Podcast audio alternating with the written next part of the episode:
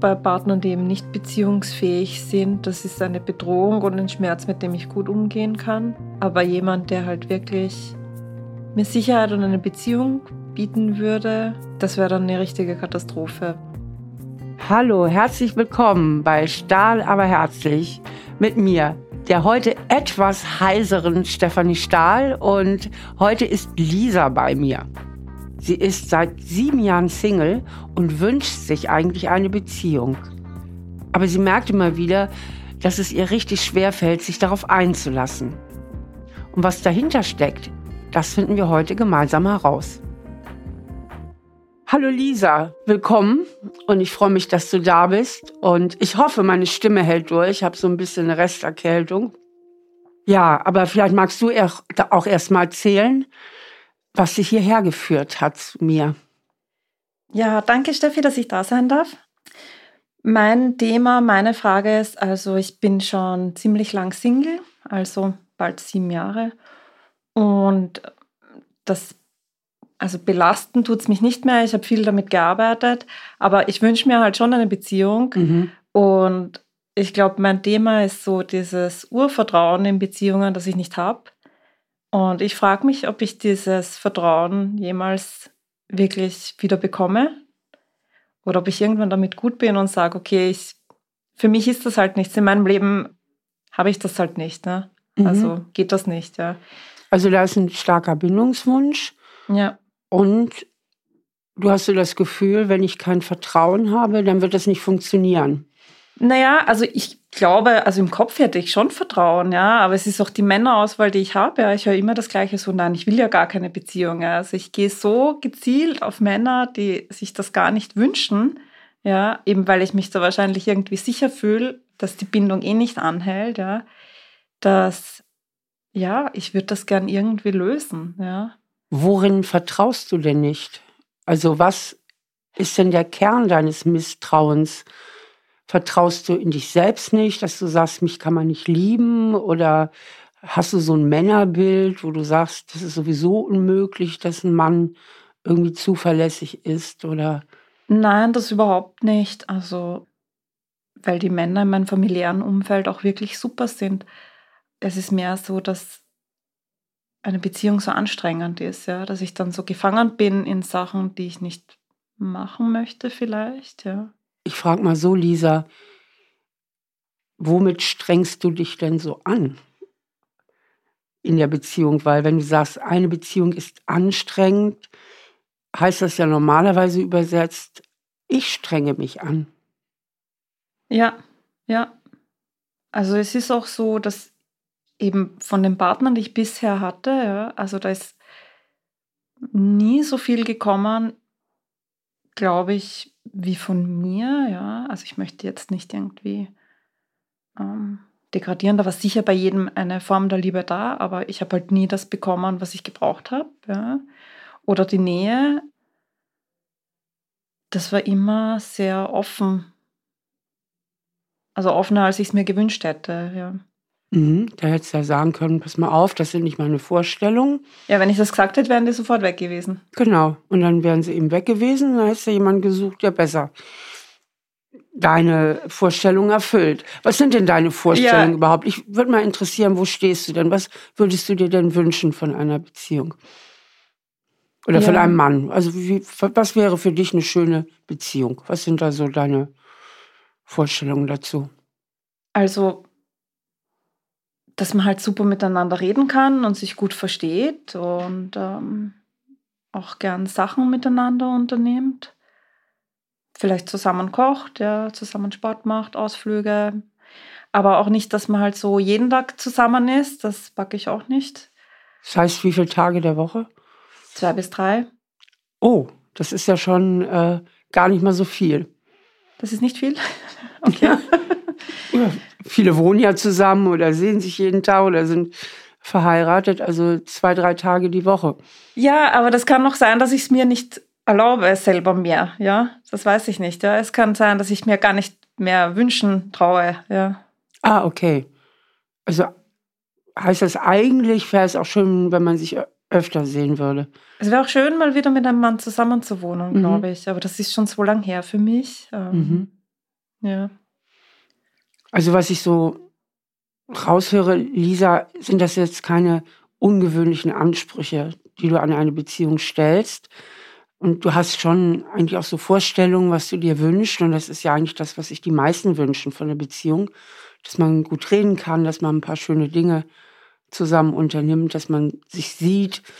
Ich denke, das jetzt nicht explizit gesagt, aber dass du dir natürlich wünschst, auch eine Zuverlässigkeit, ja. Ja, dass Verabredungen oder Absprachen irgendwie auch eingehalten werden. Dass auch ein tieferes Interesse für mich da ist, wirklich, Mhm. wie es mir geht mit der Person. Ja. Mhm.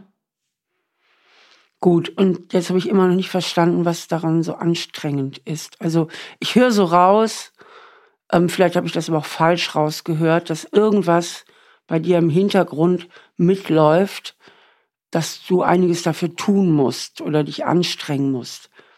Ja, also anstrengend ist schon allein, dass da irgendwie, ich weiß nicht, niemand ist, den ich spannend finde, ja, der sagt, dass er das wollen wird, sondern dass ich mir halt auch immer die aussuche, die das nicht wollen. Ich muss dich auf einen kleinen Widerspruch aufmerksam machen, aber vielleicht ist ja auch nur in meinem Kopf. Das eine ist so die Ebene, ich suche mir immer Männer aus, die sich nicht richtig auf mich einlassen. Und das andere hast du ganz am Anfang gesagt, ich stelle mir eine Beziehung so anstrengend vor. Und da klingt für mich was anderes mit. Da klingt für mich mit, wie wenn du so das Gefühl hast, dich viel anpassen zu müssen. Aber vielleicht höre ich das auch falsch raus. Ja, irgendwie schon, ja.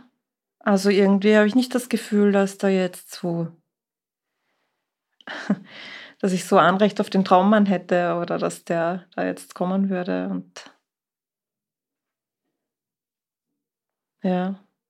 Was meinst du damit, wenn du sagst, ich habe kein Anrecht darauf? Ich weiß nicht, für andere funktioniert das so einfach, ja, aber für mich, das, mir, mir ist diese Tür verschlossen. Ich weiß nicht warum. Mhm.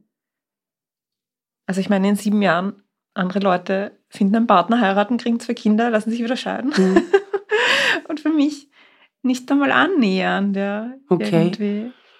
Und ich vermute ja, das hat etwas damit zu tun, welche Konzepte du im Kopf hast zum Thema Beziehung.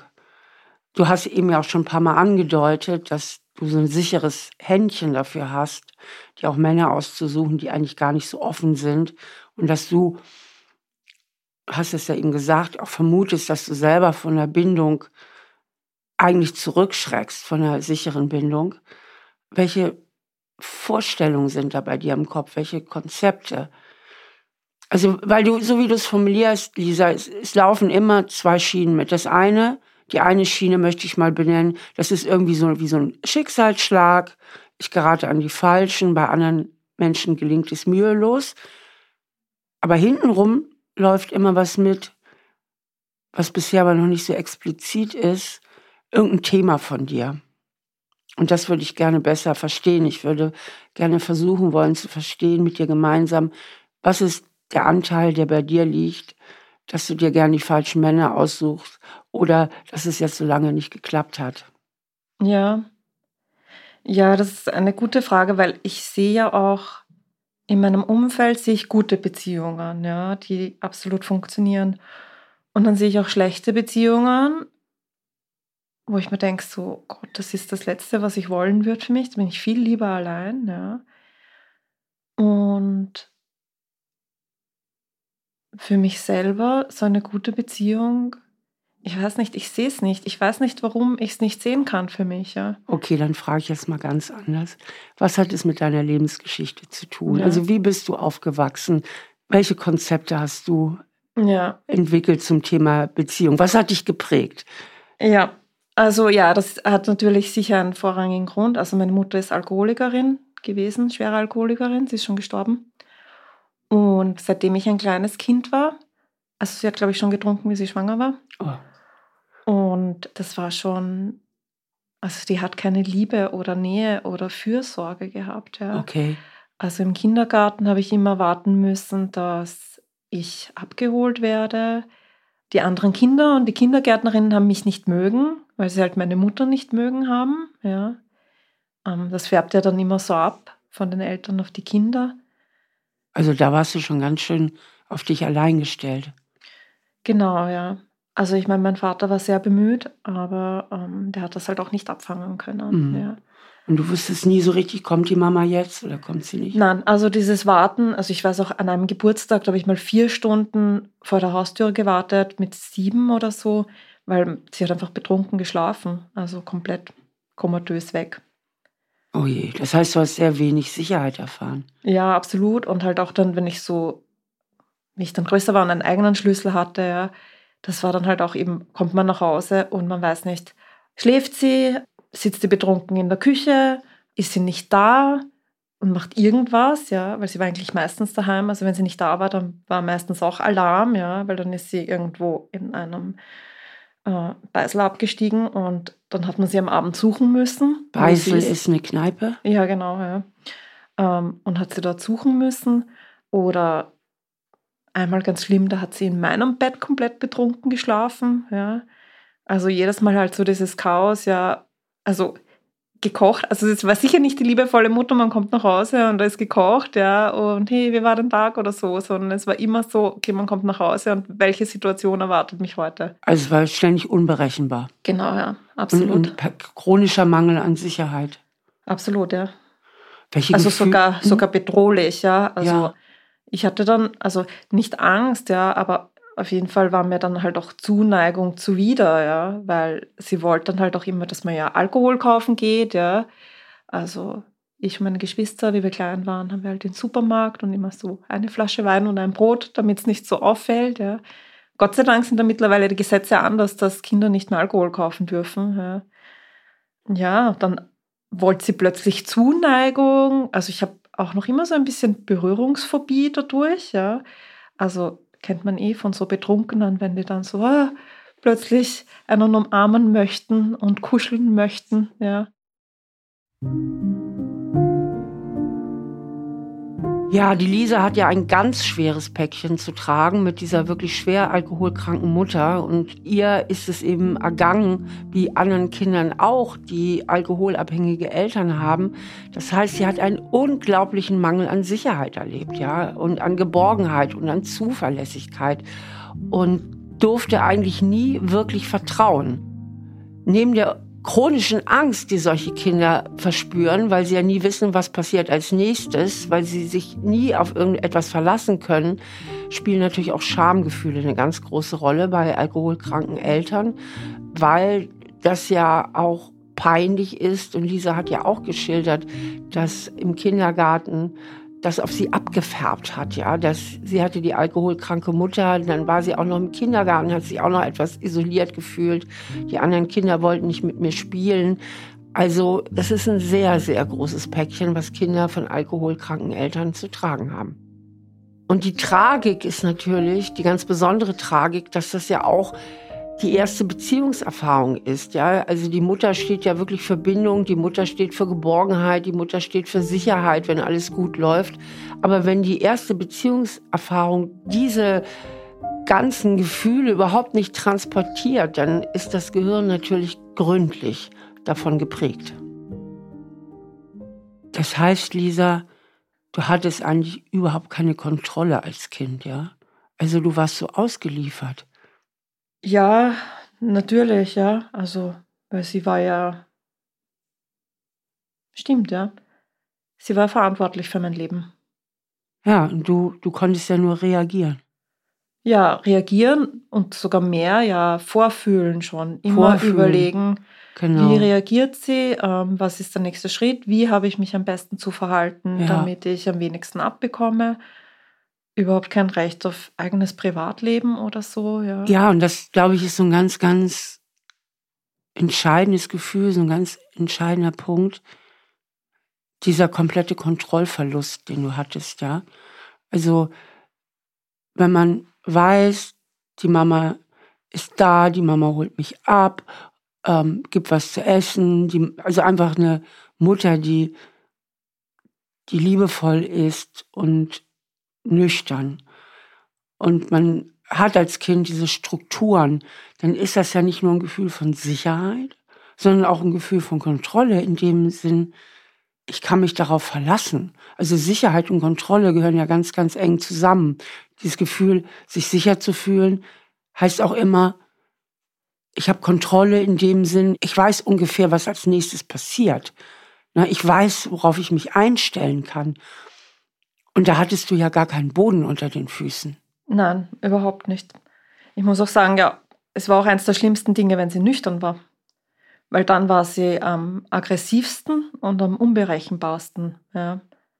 Also so, jetzt nicht, dass sie gewalttätig irgendwie uns gegenüber war, aber es halt schon, es gab da schon immer dieses Potenzial. Mhm. Und also, was für ein Gefühl hast du, wenn du an früher denkst? Also was ist so dein Kindheitsgefühl, dein vorwiegendes Kindheitsgefühl? Also jetzt, wenn ich über das rede, das stresst mich total, macht mich auch super traurig. Ja. Mhm. Weil ich weiß halt auch, und das habe ich halt auch erst lernen müssen, dass es nicht normal ist. Es war ja für mich normal. Ja. ja. Und das kriegt man dann irgendwie erst so in der Pubertät mit, ja, dass das irgendwie nicht normal ist. Und irgendwie so ganz geschnallt habe ich es auch erst jetzt vor ein paar Jahren, ja, was da eigentlich wie viel Belastung ich immer ertragen musste und, und was ich da eigentlich immer leisten musste. Ja. Mhm. Lisa, was hat das denn mit dir gemacht, wo du so gemerkt hast, das ist ja gar nicht normal? Ne, also wo, wo du, wo es dir so gedämmert ist, ne? Und du sagtest sogar, in den letzten paar Jahren ist es mir auch nochmal so richtig klar geworden. Was, was hat das in dir ausgelöst, das nochmal so zu realisieren? Das war ja wirklich schlimm. Also als Kind war es eigentlich Scham. Also ich habe versucht, das zu überdecken und halt dadurch das irgendwie zu überspielen mit meinen Leistungen, ja. Ist auch noch immer, wenn ich so alte Freunde so erzähle von dem, was war, und die so, ja, ja, das war ja ganz schlimm und das ist mir dann so peinlich, mhm. obwohl ich irgendwie gar nichts dafür kann, ja. Und dann auch, also ich glaube, dass dieses Thema mit Alkohol, dass das noch immer in der Gesellschaft irgendwie nicht gut ankommt, ja. Auch weil man manchmal dafür gejudged wird, obwohl man da gar nichts dafür kann, ja, wie die Eltern sind. Und ja, eben auch dieses Selbstmitleid, ja, warum war das so? Warum habe ich nicht irgendwie wen verdient, der auf mich schaut, ja, und was wäre. Ich glaube, mein Leben wäre um einiges einfacher, wenn gewesen eben mit dieser Sicherheit einfach mit jemand, der einem Essen kocht, wenn man nach Hause kommt. Ja. Also ich habe mit sieben lernen müssen, mir selber Essen zuzubereiten. Mhm. Ja. Also auch ganz eine starke Vernachlässigung. Ja, ja. Also es waren ganz viel Schamgefühle, es ist ganz viel Trauer, ich denke auch ein bisschen Wut, ne? Absolut, ja. Also Wut, danke, das hätte ich vergessen, ja. Also ich hätte mir auch gewünscht, dass sie stirbt, ja. Ja. Ich habe es mir wirklich gewünscht, ja, weil es war einfach nur, dieser Mensch war einfach nur Belastung für mich, ja. Das war immer, ja, mehr Schaden als Gutes. Also ich habe eigentlich gar nichts Gutes an ihr gesehen, ja wie ich jung war. Jetzt sehe ich das alles schon ein bisschen äh, anders, aber ja, die Wut war groß, gerade so in der Pubertät. Ja. Mhm.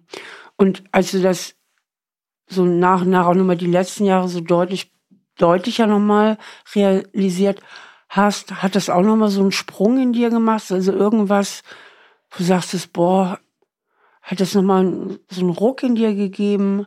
Ja, also schon, es hat mir halt noch einmal so erklärt, diese ganzen Dynamiken, ja, weil ich habe mir in Beziehungen viel zu viel gefallen lassen, ja. Also das hat schon einmal so irgendwie für mich geklärt, warum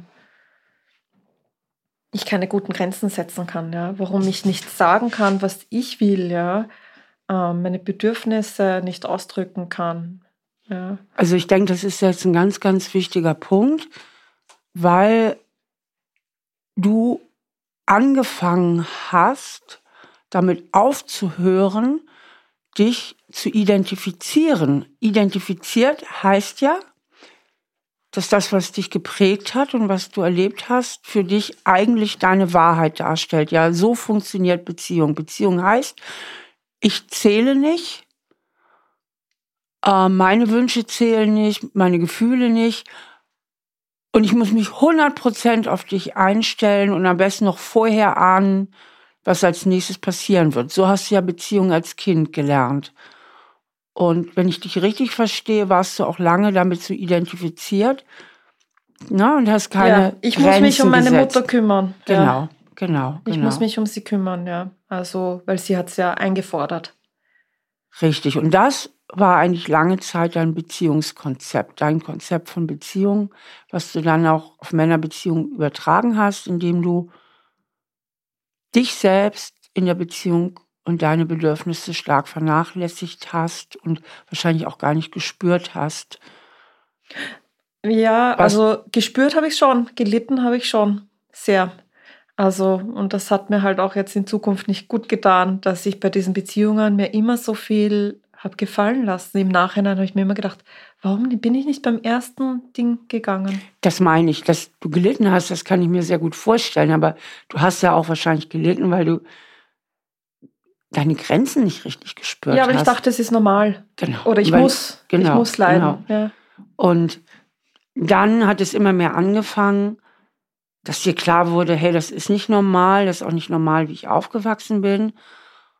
Und ich glaube, Lisa, du bist jetzt auch noch in dem Prozess drin, dass du schon mit einem Bein noch in deiner Kindheit stehst und nach wie vor auch identifiziert bist. Also da noch ein gutes Stück in dir drin ist von, ja, wie würdest du es ausdrücken? Was ist noch gut in dir drin? Und mit einem Bein bist du schon draußen, um den Satz. Ne? Mit einem Bein merkst du, ach nee, das ist ja nicht so und ich darf eigene Bedürfnisse haben und ich, ne, so läuft es auch nicht. Aber mit einem Bein bist du auch noch drin in der Identifizierung. Kannst du das für dich formulieren? Der Teil in dir, Lisa, der immer noch was glaubt, wie Beziehung funktioniert. Ja, immer noch die Angst, ausgeliefert zu sein, quasi. Mhm. Genau. Und keine Kontrolle zu haben. Ja. Da kommt gerade ein bisschen Trauer hoch oder sehe ich das falsch? Ja, traurig bin ich schon die ganze Zeit. Ja, ja. Und ich lache. Das ist halt auch nicht gut, ja, dieses Lachen drüber. Mhm. Das ist äh, auch was, was ich mir angewöhnt habe, ne? Ja. Nicht zu zeigen, wie es mir geht. Ja. Ja. Lisa, ich denke, es geht einfach darum, dass du deinem Gehirn oder deinem inneren Kind sehr geduldig und sehr liebevoll erklären musst, dass die Zeiten mit Mama vorbei sind und dass die Welt da draußen nicht Mama ist, weil dein Gehirn ist ja noch sehr geprägt von diesen Erfahrungen und ja. Und wie immer sind es ja die Gefühle, die dich überzeugen. Dieses Gefühl Angst, dieses Gefühl ausgeliefert sein, dieses Gefühl, es wird sowieso nicht gut, dieses Gefühl, Beziehung ist was ganz, ganz Trauriges letztlich auch, ja, irgendetwas, wo, das ist nichts Schönes, das ist nichts Geborgenes, sondern irgendwas, wo ich auch alleine bin oder ausgeliefert bin. Und diese Gefühle, die überzeugen dich ja nach wie vor. Ja, absolut, ja. Das sind die Gefühle, du fühlst es eben so. Ja, eine Beziehung kostet mich. Und Beziehung kostet mich, genau. Ja. Und deswegen hast du es ja im Grunde schlau gemacht.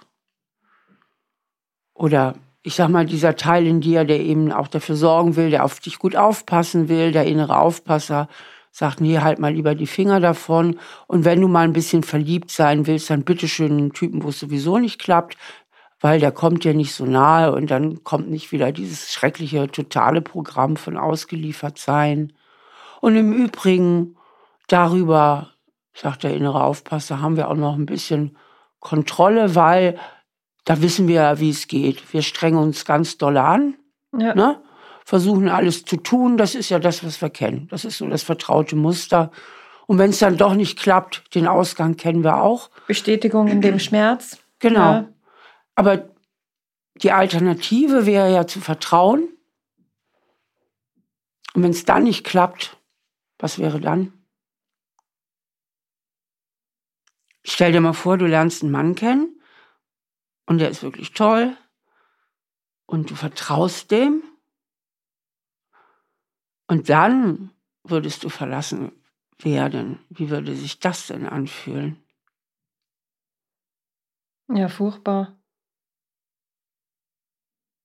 Furchtbar, oder? Ja. Das ist doch fast wie Sterben, oder? Ja, dann bin ich wieder ganz allein. Genau. Dann bin ich wieder ganz allein. Und wenn ich mich in dich hineinfühle, Lisa, fühlt es sich deswegen besser an, erst gar nicht zu vertrauen und lieber einen zu suchen, der dein altes Muster bedient. Das ist zwar sehr anstrengend und nicht schön, aber nicht so zerstörend wie die Vorstellung zu vertrauen. Und dann würde es nicht klappen. Stimmt, ja. Stimmt, ja. Weil ich meine, es tut so schon weh, aber anders wird es ja noch mehr, mehr wehtun. Ich, ich muss auch sagen, dass meine Eltern beide gestorben sind schon. Ja, ja. ja ich würde sagen, anders wäre es tödlich. Ich ja. muss mal ganz drastisch ausdrücken, ja. Also anders wäre es tödlich. Also das wäre der Super-GAU. Jetzt hat man endlich jemand, jetzt vertraut man zum ersten Mal Leben und dann wird man verlassen. Das wäre ja eigentlich. Ja. Ja, das wäre furchtbar. Ja, ne? Also dann lieber so, weil in dem Leben kennst du dich aus. Also das andere, das ist das, was du kennst. Kämpfen und irgendwie wissen schon so halb, klappt ja eh nicht. Ist zwar alles schrecklich, aber kannst du noch seelisch irgendwie verwalten. Ne? Das ist noch handhabbar. Ja. Stimmt, ja. Ja, soweit habe ich noch nie gedacht.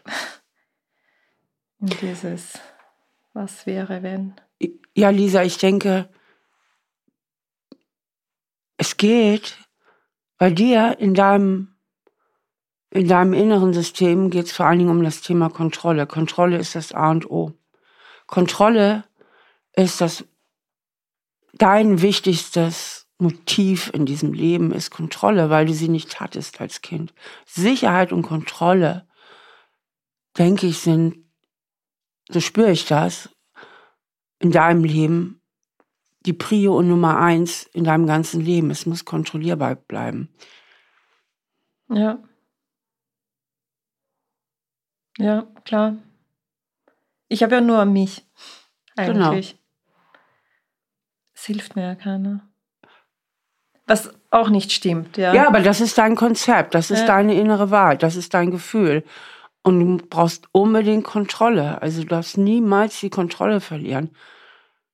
Das durftest du als Kind nie tun. Du durftest nie vertrauen, einfach dich fallen lassen. Du konntest ja noch nicht mal in Vertrauen einschlafen. Ja, stimmt. Also dein ganzes System, dein ganzes inneres System, vor allen Dingen dein Gefühlszentrum, die Amygdala, ist auf Kontrolle gebürstet. Und ähm, das ist aber auch das System, was dich unbedingt beschützen will. Ja, das ist so der innere Anteil in dir, der unbedingt auf dich aufpassen will und der will, dass es dir gut geht. Und der braucht die Kontrolle, um die Angst in Schach zu halten.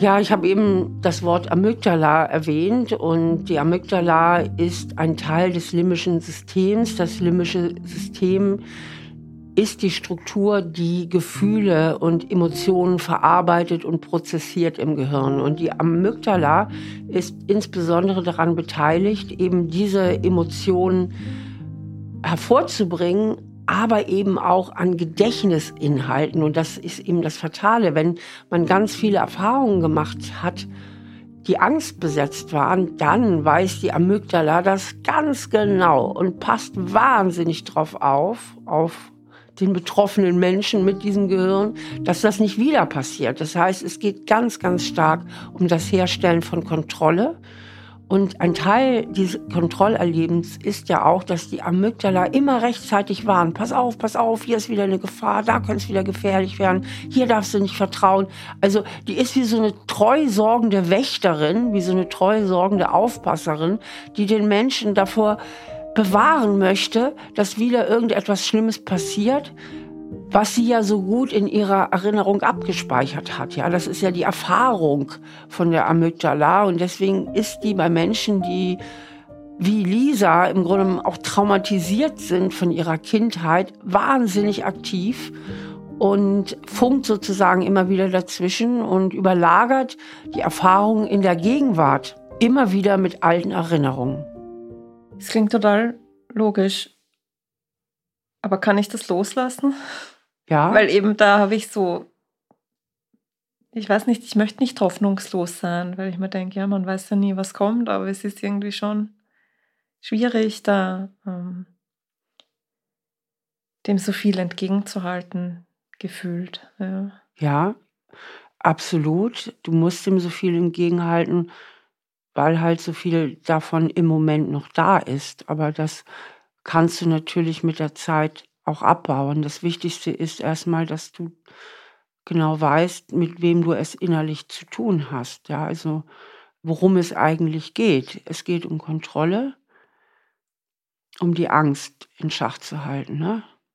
Ja. Die Angst vor Ohnmacht, die Angst vor ganz schrecklichem Verlust, ja, vielleicht sogar auch einfach Todesangst, weil letztlich geht es ja bei alkoholkranken Eltern, wobei wir die Rolle deines Vaters jetzt gar nicht reflektiert haben. Aber ich bleibe jetzt mal nochmal, gerade bei deiner Mutter, so wie du es mir geschildert hast, war sie auch die absolute Hauptbezugsperson. Geht es eigentlich darum, irgendwie am Leben zu bleiben. Ja, absolut, weil mein Vater war einfach nicht viel verfügbar. Der hat ja. einfach viel gearbeitet. Ja. ja und sich am Wochenende gut gekümmert, aber er hat uns auch nicht vor ihr geschützt, muss ich halt auch sagen. Ja. Genau, und deswegen ging es eigentlich ums Emotionale und ich denke auch in kleinen Jahren ums körperliche Überleben. Ja. Eigentlich ja schon im Mutterleib, wenn deine Mutter auch während der Schwangerschaft getrunken hat. Da ging es auch schon ums Überleben.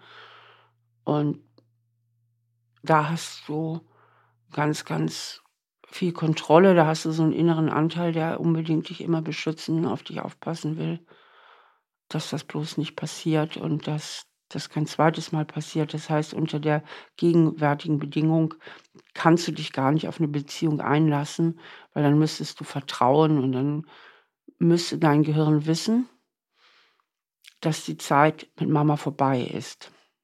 Und das hat es noch nicht so ganz verstanden. Ja, naja, im Kopf weiß ich es irgendwie schon, aber ja, mein Programm, das ist so, das fährt so tief, ja, so, ich weiß gar nicht, wie ich dem, was ich tun kann, ja, damit mhm. es nicht so ist, ja. Aber dass es dir im Kopf klar ist, das ist ja schon mal wunderbar, weil das heißt ja auch, dass du eine gute, starke innere Erwachsene hast. Und wir hatten ja auch ein kleines Vorgespräch ich weiß, dass du beruflich unglaublich weit gekommen bist, dass du sehr, sehr erfolgreich bist. Also gibt es ganz, ganz starke Ressourcen in dir, eine ganz starke, auch innere Erwachsene und auch eine hohe Intelligenz offensichtlich. Das sind alles ganz starke Ressourcen, die du hast. Und diese innere Erwachsene, die wird der kleinen Lisa unheimlich haltspendend zur Seite stehen. Lisa, was sagt das Kind in dir, die kleine Lisa, so innerlich? Die glaubt ja immer noch, die Welt da draußen ist wie bei Mama und Papa. Ne? Und es gibt eigentlich keinen Mann, also keine, keinen Menschen, eigentlich keine Bindungsperson, der man wirklich vertrauen kann, weil Bindung bedeutet ausgeliefert sein, Schmerz, Einsamkeit und Angst. Mhm. Und die kleine Lisa in dir, die glaubt das ja bis heute. Kannst du die mal ein bisschen zu Wort kommen lassen? Ist das möglich? Ja, also was ich immer wieder merke bei der kleinen Lisa, die ist furchtbar müde. Es ist furchtbar anstrengend. Ja. Und auch dieses eben sich auf ihn komplett verlassen oder öffnen. Man wird immer wieder enttäuscht. Mhm. Ja. Woher weiß die kleine Lisa das eigentlich so genau? Dass man enttäuscht wird, wenn man. Ja, was macht die eigentlich so sicher? Dass irgendwie Versprechungen nie eingehalten worden sind. Mhm. Ja. Worden sind, ne? Ja. Vergangenheit. Ja. Ja. Das ist der Beweis. Was sind deine, also welche Beweise hat die kleine Lisa, dass sie so sicher ist? Naja, wie zum Beispiel nicht abgeholt werden aus dem Kindergarten, Mhm. ja. Genau. Also kein Essen haben, Ja. ähm, keine gekämmten Haare, keine frische Kleidung, ja. Mhm. Also, ja. Da gibt es genug Gründe. Ja, die hat ganz, ganz viele Beweise. Ja. Ja, stimmt. Sehr So. viele. Die hat richtig viele Beweise. Also auf Beziehungen kannst du dich auf gar keinen Fall verlassen in diesem Leben. Geht gar nicht. Die einzige Chance, die du hast, ist dich nur auf dich selber zu verlassen. Ja. Sonst bist du ausgeliefert. Ja. Oder ich warte auf den St. Nimmerleinstag. Genau, genau. Was ich auch schon ein paar Mal versucht habe.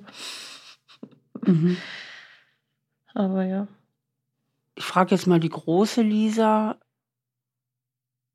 Ist das denn wirklich so? Wie sieht es denn in deinem Erwachsenenleben aus? Bist du da schon Menschen begegnet, Freunden oder Arbeitskollegen oder einer Therapeutin oder wem auch immer oder vielleicht anderen Verwandten, wo du sagst, da ist das aber anders? Ja, absolut. Also ich muss sagen, zu einem Teil habe ich in den letzten Jahren mich vieler meiner Freunde bereinigt, wo ich das Gefühl habe, dass ich mehr gebe, als dass ich bekomme. Also da hat es auch einen Shift gegeben, dass ich da einfach wirklich nur Leute, wo ich mich wirklich gut fühle, äh, in meinem Umfeld habe. Und da habe ich ganz liebe Freundinnen. Ich kann mich auch auf meine Geschwister hundertprozentig verlassen. Mhm. Also Also du hast richtig liebe Freundin, du kannst dich auf deine Geschwister 100% verlassen. Könntest du das vielleicht mal in einen Satz packen? Wie so eine Art positiven Glaubenssatz? Ich habe viele Menschen um mich, die mich mögen und sich um mich sorgen. Mhm. Und denen ich vertrauen kann? Es ist schwierig. ja, und denen ich vertrauen kann. Ah, okay. Ja. Könntest du diesen Satz vielleicht nochmal wiederholen und versuchen, indem du an die Menschen denkst, an die du dabei denken möchtest, den auch mal wirklich zu fühlen? Das, was du eben gesagt hast, zumindest sinngemäß, dass du das nochmal sagst und mal an die Menschen denkst, also Ich finde das so faszinierend, weil ich gerade dieses Misstrauen total auf andere Leute gefühlt stülpe, die nichts damit zu tun haben. Also, ich spüre das so richtig, wenn ich an die denke. Aber Also du hast die gefühlt gelebte Projektion gerade erlebt, ja? ja, ja. absolut, ja. Also dass du richtig gespürt hast, Ja. diese, Dieser Block in mir diese so, oh, Projektion von früher. Ne, Mama war so und Papa, auf Papa konnte ich mich auch nicht verlassen, weil der war ja nicht da und hat mich nicht beschützt. Wie dieses alte Gefühl so richtig rüber und sich auf deine Geschwister und lieben Freunde stülpt. ja, Okay, das ist toll, Lisa. Wenn du das spürst, wenn du diesen Shift spürst, dann hast du es im Grunde genommen schon, weil du musst dich dann ja nur noch ertappen, wenn du ihn wieder spürst, ja. Jetzt hast du es, jetzt hast du dich selbst beim Wickel bekommen, ja. Da, da ist es, ne, die Projektion, Vergangenheit rutscht rüber in die Gegenwart und das ist ja das, was im Grunde all unsere Probleme ausmacht, dass es unserem Gehirn so wahnsinnig schwer fällt, die Vergangenheit von der Gegenwart zu unterscheiden. Und das ist eigentlich, ich sag mal, alles, was du lernen musst oder dir selber geduldig beibringen musst. Ja. Das war jetzt eben ein ganz wunderbarer Moment, weil die Lisa richtig erleben und fühlen konnte, wie sich ihre alten Erfahrungen über die Gegenwart stülpen. Das war auch ihre Formulierung. Das heißt, sie hat wirklich diese Projektion mal so richtig erlebt. Also sie ist im Grunde genommen in ihrer Gegenwart, indem sie diesen neuen Glaubenssatz formuliert, dass es da Menschen gibt, die für sie sorgen, die da sind und denen sie vertrauen darf. Und schon kommt wieder die alte Erinnerung, schon funkt die Amygdala wieder dazwischen und sagt, vorsichtig. Wir haben hier ganz andere Erfahrungen gemacht. Und sie merkt so richtig, wie die alten Bilder, die alten Erinnerungen versuchen, sich über die Gegenwart und das Neue und die neuen Erfahrungen drüber zu legen. Und das ist eben ihre große Chance, denn da kann sie sich ja immer ertappen. Wenn sie das merkt, in ihrem Alterserleben, ho, hier kommt wieder das alte Programm mit voller Macht angerauscht, dann kann sie diesen Moment noch unterbrechen. Wenn sie es nicht merkt, dann ist es wieder ihre Wahrheit. Dann ist sie voll identifiziert mit ihren alten Erinnerungen. So, aber ich möchte gerne noch mal einen Schritt zurückgehen. Du hattest gerade einen positiven Glaubenssatz formuliert. Kannst du den versuchen, nochmal laut zu sagen und mal wirklich zu spüren und an die Menschen zu denken, die den auch verdienen? Ja, die verdienen ja auch wohl dein Vertrauen, das nochmal zu fühlen. Aber das ist nochmal was, was du jetzt dazu bringst, dass die das auch verdienen, ja. Also, dass die, dass die Misstrauen überhaupt nicht verdienen, ja. Das würde ihnen noch gar nicht gerecht werden. Also noch mehr, ja. Oh, also ich habe viele liebe Menschen um mich, die mich mögen und sich um mich sorgen und denen ich vertrauen kann. Okay, das war noch nicht sehr überzeugend. Ah, ich habe viele liebe Menschen um mich, die mich mögen, sich um mich sorgen und denen ich vertrauen kann. Wie fühlst du dich? Oder wie fühlt sich das an? Hm. Ein bisschen beunruhigend noch. Mhm. Beunruhigend ist wieder die Aufpasser-Kontrollstimme. Ja. Was sagt die? Wieder die Angst. Bist du dir ganz sicher? Mhm. Genau, die will dich ja immer beschützen. Die will dich immer beschützen. Hm? Ja. So, jetzt ist wieder die erwachsene Lisa gefragt. Was würde die jetzt antworten? Ja, eben, dass die absolut vertrauenswürdig sind und das mehr als verdienen und ganz tolle Menschen sind. Ja. Mhm. ja. Hast du dafür Beweise, Lisa? Also hast du Argumente? Ja, natürlich. Also sind Menschen, die auch aktiv auf mich zugehen und mich fragen, wie es mir geht. Mhm. Und die gern Zeit mit mir verbringen und mich auch schätzen. Mhm. Und das auch ansprechen. Ja. Und es gibt kein Argument, denen nicht zu vertrauen. Ich suche. Also kein ja, ja, nein, rationales. Nein, ich, ich, ja. ich, ich, spreche immer wieder immer jetzt auch die erwachsene Lisa an. Es gibt kein vernünftiges Argument, denen nicht zu vertrauen. Nein, gibt es nicht. Genau. Und das ist im Grunde genommen dieses Feld, ja, aber ja. ich, ich spüre schon in mir dieses, was halt wieder wegzieht. So, bist du sicher? Natürlich, das darf auch da sein. Ja. Das darf auch da sein. Das ist die Stimme, die dich immer wieder beschützt hat, die versucht, einen verdammt guten Job zu machen. Das ist deine innere Wächterin, deine Beschützerin, ne, die alles dafür tut, dass du nicht verletzt wirst, die alles dafür tut, dass du am Leben bleibst. Bleibst, ja, das ist im Grunde genommen deine Freundin. Ja. Sie tut nur viel zu viel für dich, weil sie immer wieder die Vergangenheit mit der Gegenwart vertauscht. Ne? Also sie schließt immer von Mama auf den Rest der Welt ne? oder von Mama und Papa auf den Rest der Welt. Und deswegen ist die erwachsene Lisa so wahnsinnig gefragt, weil die hat den Überblick. Mhm. Die ist die Einzige, die den wirklichen Überblick hat, die sagen kann, pass mal auf, ich weiß, du willst viel für mich tun, aber ich bin hier die Erwachsene und ich habe den wirklichen Überblick. Und ich sage auch mal dem Kind in mir und der Aufpasserin in mir, ähm, pass mal auf, heute sind wir groß. Und ich, die große Lisa, kann schon ganz gut denken. Wir sind auch ziemlich weit gekommen mit meinem Verstand im Leben. Ne? Und das war früher mit Mama, aber heute sind wir in Sicherheit. Es ist vorbei. Ja. Es ist vorbei. Und jetzt kann wieder die Aufpasserin sagen, ja, aber was ist, wenn du wieder an so einen Mann gerätst? So, und dann? Was wird jetzt die erwachsene Lisa sagen? Ja, dann gehst du weg von dem.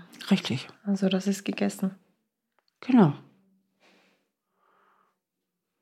Ja. Genau. Und jetzt nehmen wir mal einen Mann. Also ich sage ja, Lisa,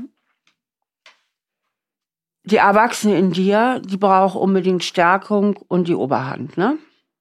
Ja. Weil die Erwachsene ist die, die Vergangenheit und Gegenwart unterscheiden kann. Ja. Und die dafür sorgen kann, dass diese kindliche Stimme in dir, also das, das Kind in dir, dein Schattenkind, die kleine Lisa, aber auch diese Aufpasserin in dir, die immer auch dafür sorgen will, dass es dir bloß gut geht. Die erwachsene Lisa ist die einzige, die wirklich die richtigen Argumente hat. Und darum geht es. Darum geht es. Denn letztlich können wir vom Verstand her wahnsinnig viel regeln. Aber wir müssen die Stimmen auseinanderhalten. Und die Gefühle, das ist halt deine Vergangenheit. Und das fühlt sich halt so echt an. Ne? Diese Angst, die fühlt sich so wahnsinnig real an. Ja. Und die hatte auch ihre absolute Berechtigung in der Vergangenheit.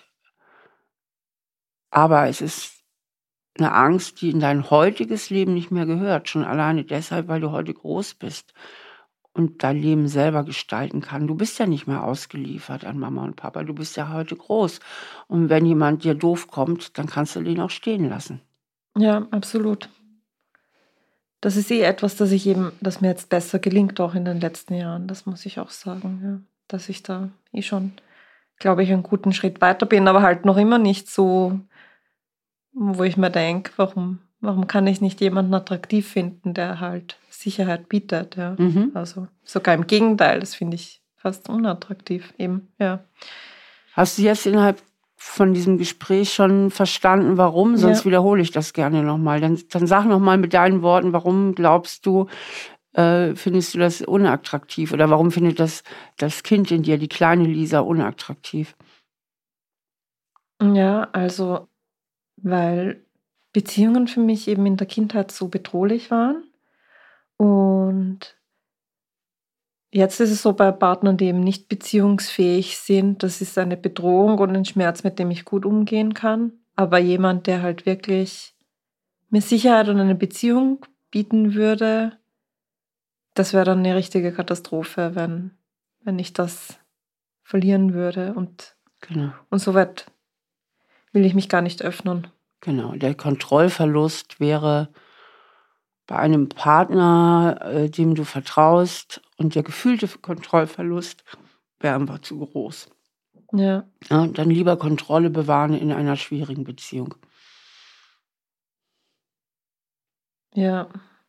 So paradox es klingt. Ja, das, klingt das ist ja total ist anstrengend. Ja. Aber die Kontrolle ist die Sicherheit, dass du weißt, wie es läuft. Du weißt, wie es läuft. Ja. Na, du suchst ja jemanden, der sowieso nicht zuverlässig ist. Du weißt, was du zu tun hast. Du weißt, früher oder später wird sowieso scheitern. Und das bietet dir eine gewisse Sicherheit. Du hast einen Plan in der Tasche. Du weißt, wie es läuft. Aber du hast kein Konzept in der Tasche. Ja. Wie läuft es denn, wenn ich vertraue? Da, da hast du ja gar keinen Boden unter den Füßen. Stimmt, ich habe überhaupt keine Erfahrungswerte dafür. Gar keine Erfahrungswerte, genau. Also stimmt auch nicht ganz, ne? weil mit Freunden hätte genau. ich es schon. Also das, das kann ich mir rübernehmen. Ja. Genau, richtig. Das ist eine ganz, ganz wertvolle Ressource. Aber mit Freunden hättest du es schon. Hättest du einen Tipp für dich selbst, wenn du jetzt dein eigener Coach wärst, Coaching vor dem Hintergrund dieses Gespräches, was wir jetzt gerade geführt haben, welchen Tipp könntest du dir vielleicht geben, wie du das in Zukunft ein bisschen anders handhaben könntest? Ja, äh, mehr Wertschätzung halt bei einem potenziellen Partner auch für diese Fähigkeit der Sicherheit, die diese Person mir geben würde. Also, dass ich da das höher werte. Und ja. Auch vielleicht nicht so sehr aufs Bauchgefühl vertrauen, wenn ich mich von wem angezogen fühle, sondern mhm. das ein bisschen eben, eben zu schauen, eben welche Werte passen da, ja. passt Also, das dass die mich, Erwachsene oder? auch bei der Partnerauswahl im Boot bleibt und nicht nur die, das Kind. Genau, Die kleine wen Lisa. anspringt und sagt, Genau. ich will. Ja, Ja, richtig. Also, dass die Erwachsene auch da im Boot bleibt, ähm, dass du versuchst, den Werten Vertrauen und Sicherheit mal ein bisschen mehr Prio zu geben. Und ich denke, ganz, ganz wichtig ist für dich die Beweisführung. ja, Ne? Das, so, also dass du dir immer wieder bewusst machst, pass mal auf, da gibt es diesen inneren Anteil in mir, der verwechselt permanent Vergangenheit mit Gegenwart. Und mhm. du hast es jetzt bei deinen Freunden erlebt. Du kannst vertrauen und bei deinen Geschwistern. Es gibt Menschen, die sind wirklich vertrauenswürdig. Und das hat seine Gründe. Also es gibt Beweise dafür. Das ist ja das, was dir, oder Argumente, das ist ja das, was dir festen Boden unter den Füßen gibt. Und das kannst du ja auch rübernehmen, wenn du einen Mann kennenlernst. Also er trefft euch und er ist pünktlich. Hm? Er ja, erscheint und er ist pünktlich. Ihr habt ein schönes Gespräch. Ihr trefft euch wieder, er erscheint und ist pünktlich. Ihr habt ein schönes Gespräch.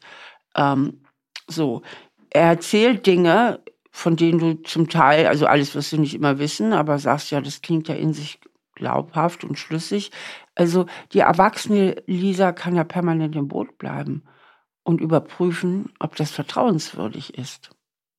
ja, Und solange du keine guten Argumente hast, dem Mann nicht zu vertrauen, kannst du ihm ja Vertrauen geben.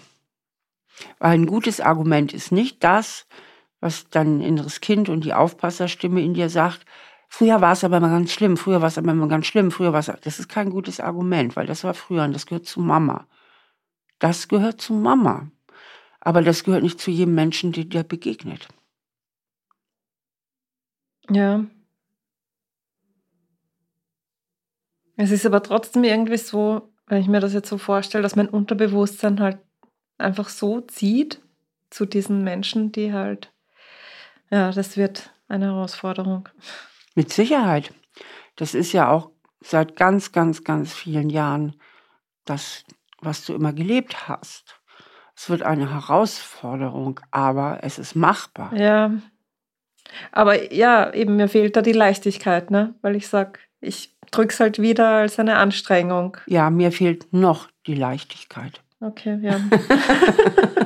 ja. Also was du fortan ganz viel üben darfst, ist wirklich jeden Tag, mehrmals, dir das Gefühl runterzuladen, da draußen oder meinen Freunden, meiner Familie,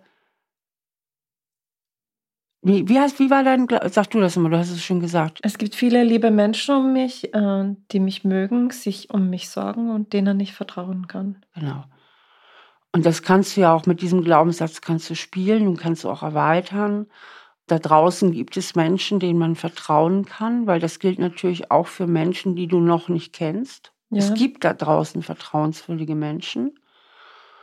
Gilt natürlich nicht für alle, aber du hast ja auch die erwachsene Lisa, die, die argumentieren kann. Ja. Ne, du hast gute Argumente, deinen Freunden und deinen Geschwistern zu vertrauen. Und genau, und das ist ja eigentlich das, was auch Menschen ausmacht, die jetzt nicht deine schlimme Vergangenheit hatten. Ich sag mal, die auch aus einer geborgenen Kindheit kommen. Weil es gibt ja da draußen wirklich Menschen, denen man nicht gut vertrauen kann. Das ist ja eine Tatsache. Aber wie unterscheide ich denn die einen vom anderen? Und das gilt ja für uns alle, ob man jetzt eine ganz schwere Kindheit hatte oder nicht. Man guckt, wie handeln die, was tun die, passen die Worte mit den Taten übereinander. Und natürlich wird es auch immer mal Enttäuschungen geben. Ja.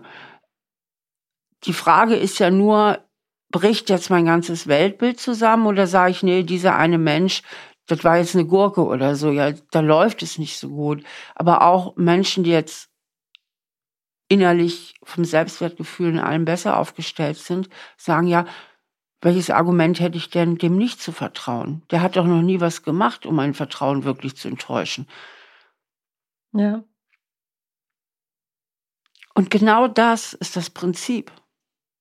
Ja, und vor allem halt, dass es auch nicht dieses Schwarz und Weiß gibt, glaube ich, sondern dass man auch sagen kann, okay, dieser Person vertraue ich halt nur bis zu dem Grad und für mehr äh, ist die nicht brauchbar. Halt jetzt nicht bei Partnern, aber so. Nee, bei Partnern nicht so. Kannst du in, also so.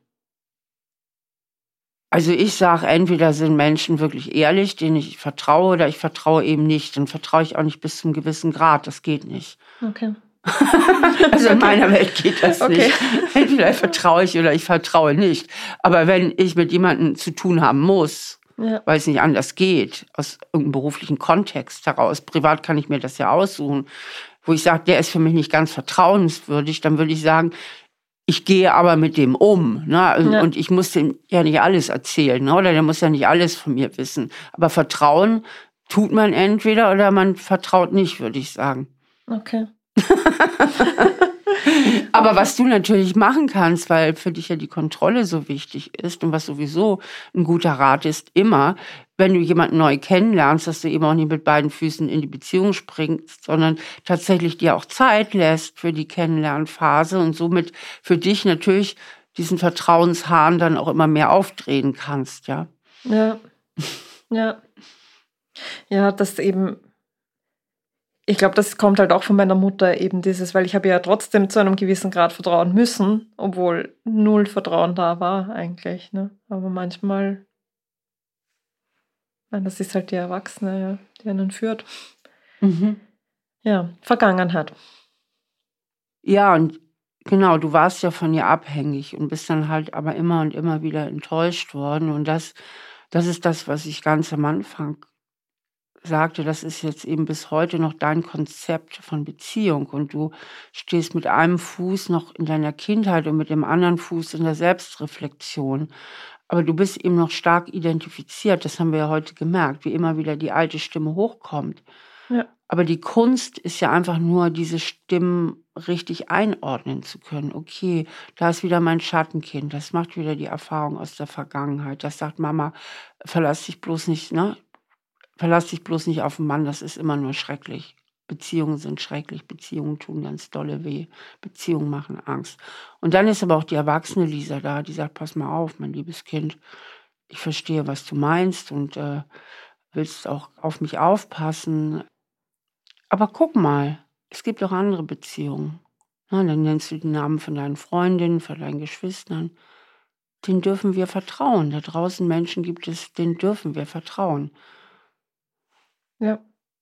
So, und wenn du das eben viel übst, und zwar nicht nur in der akuten Situation, wenn du jemanden kennenlernst, sondern so über den Tag, dass, dass sich in deinem Gehirn Strukturen bilden, neue synaptische Verbindungen für das Vertrauensprogramm. Mhm. Und du musst ja nicht blind vertrauen. Das ist ja das Wichtige. Du darfst die Kontrolle behalten. Du musst nicht blind vertrauen, du darfst die Kontrolle behalten, weil du hast als Erwachsene hast du Argumente und du hast Beweise. Ja. Die hattest du als Kind nicht. Aber heute kannst du argumentieren. Guck mal, liebes Schattenkind, welchen Grund haben wir denn, der Person nicht zu vertrauen? Hat die schon jemals was gemacht, ja. um unser Misstrauen zu verdienen? Ja. Ja, stimmt. Schwierig. Es mag schwierig sein, aber es ist machbar. Ja, absolut. Es ist halt ähm, ja für mich selber so hm, so komisch zu sehen, wie, wie sehr ich eben diese Welt noch als bedrohlich ansehe. Ja. Und viele Menschen, ja. Mhm. Und dass ich da einfach zuversichtlicher bin mit meinem Umfeld, ja, mit den Menschen. Und das gut einkategorisiere. Ja, spannende Aufgabe. Genau, und das kannst du jeden Tag in deinem Alltag üben. Immer wenn du Menschen begegnest, auch Arbeitskollegen oder Kolleginnen oder vielleicht hast du auch einen netten Vorgesetzten oder Vorgesetzten, einfach sagen, hey, guck mal, das war doch jetzt wieder eine gute Erfahrung. Und bisher habe ich super mit denen zusammengearbeitet und denen kann ich vertrauen. Also das, ne, oder die sind in Ordnung, die sind okay, die sind, die tun mir nichts, sie sind nicht bedrohlich. Also dass du dir es immer wieder bewusst machst, so dass das immer mehr in dein Erleben geht, so wie deine Angststimme eben auch in deinem Erleben ist. Aber es wird wichtig, dass du fühlst und erlebst, da gibt es noch was ganz anderes in der Welt da draußen. Und dann, dann spurt sich das auch immer tiefer in dein Erleben ein, weil im Moment ist noch die Angststimme sehr dominant, die dich immer warnen will, die auf dich aufpassen will. Aber deswegen ist wichtig, die andere Stimme zu stärken. Und das kannst du eben auch mit dieser Beweisführung, das gibt dir auch eine Sicherheit mit guten Argumenten. Und dir immer wieder bewusst machen, hey, da draußen gibt es auch Menschen, die sind vertrauenswürdig. Ja, auch zum Beispiel von unserem Gespräch heute. Ich habe dir nichts Böses getan. Du kannst rausgehen und sagen, guck mal, das war doch wieder eine Erfahrung, die vertrauenswürdig Stimmt, war. Ja, ne? absolut. Ja. Oder hier, ich bin hier nett empfangen worden bei der Steffi. Das waren ja nette Menschen. Das war ja vertrauenswürdig. Überall, ne? Überall, wo es dir passiert oder dir hilft irgendjemand, ist irgendwie hilfsbereit, spontan auf der Straße. Oh, guck mal, es gibt ja hilfsbereite, nette Menschen. Also immer wieder dir das bewusst machen und fühlen. Bewusst machen und fühlen. Und dann wird das auch immer mehr Wahrheit in deinem Erleben und nicht nur die Angststimme von früher. Ja. Das ist der ganze Trick. Klingt nach einer schöneren Welt für mich. Ja. Also, ja. Und ja. es ist der ganze Trick. Es ist gar nicht so viel, Lisa, weil du vorhin von Hoffnung gesprochen hast. Wenn du da dran bleibst, dann wird das immer mehr deine Wahrheit und dann wird dir das auch gelingen. Ja, stimmt, ja. Dann wird das mein Weltbild, ja. Dieses. Ja, dein Weltbild ist dominiert von deinen Kindheitserfahrungen. Aber ja. deine Mutter, schwer alkoholkrank, das kannst du dir auch als neuen Glaubenssatz machen, ist die Ausnahme und nicht die Regel. Ja. Du hast die Ausnahme erlebt. Ja. Und Leider, das wäre ja. schade, jetzt dein ganzes Weltbild von der Ausnahme dominieren zu lassen. Ja, absolut. Ja. Wie geht's dir jetzt? Ja, ich habe mir nicht gedacht, dass das noch so in mir drin ist, weil ich arbeite ja schon länger mit diesen Themen, ja. Also, ich meine, ich bin da eh schon einen weiten Weg gegangen, ja. Aber ähm, das ist einfach so dieses Kernprinzip von Vertrauen, dass mich das noch immer so begleitet. Und wenn ich mir so vorstelle, okay, wenn ich halt mir das immer herhole, wie vielen Leuten ich vertrauen kann und darf und du auch, ja. Und man vertraut ja wirklich die ganze Zeit irgendwie, dass der Strom funktioniert, dass der Bus kommt, ja, alles ist ja eigentlich, das macht alles schöner, ja. Mhm, aber ich spüre halt in mir auch schon noch diese Angst einfach, ja. Es ist einfach schon noch so eine Blockade da. Logisch. Ja. Alles andere wäre Hexenwerk, natürlich. Es ist nur so wichtig, dass du einen Schlüssel hast und ich hoffe, du nimmst ihn mit aus dem Gespräch, wie du mit dieser Angst umgehen kannst und wie du dieses Kind in dir beruhigen kannst, indem die erwachsene Lisa es immer wieder an der Hand nimmt und sagt, pass mal auf, das war ganz schlimm damals mit Mama. Ganz, ganz schlimm, mein armes Mäuschen. Dass du jetzt immer Angst hast und mich immer warnen willst und auf mich aufpassen willst, ist klar. Aber ich sag dir mal was, die Welt da draußen ist nicht Mama und Papa. Ne? Denk doch mal an und dann kommen die Namen, ne? Ja. So, wie gut die das mit uns meinen und wir dürfen denen vertrauen. Und natürlich gibt es auch Männer da draußen, denen wir vertrauen dürfen. Eigentlich hätten wir auch Papa vertrauen dürfen, Absolut, wenn er nicht ja. so überfordert gewesen wäre. Er hat damals Fehler gemacht. Er hätte vielleicht gleich sich trennen müssen, zum Jugendamt gehen oder was auch immer. Aber ne, also du hast ja auch Männer in deiner Familie, hast du ganz am Anfang ja. gesagt, die vertrauenswürdig sind. Und das erzählst du der kleinen Lisa immer wieder. So, und dann kommen dazu Gefühle und dann verspurt sich auch das Gefühl Vertrauen mehr und mehr in deinem Gehirn ein. Ja, aber ich glaube, das braucht noch immer Zeit. Das darf ja auch Zeit brauchen. Muss ja. sich da ja gar nicht unter Druck setzen. Ja. Ja, stimmt, ja. Ja. ich denke, wir könnten es für jetzt so erstmal stehen lassen mit diesem Weg. Wie geht es dir damit? Wäre das okay für dich? Ja, absolut. Also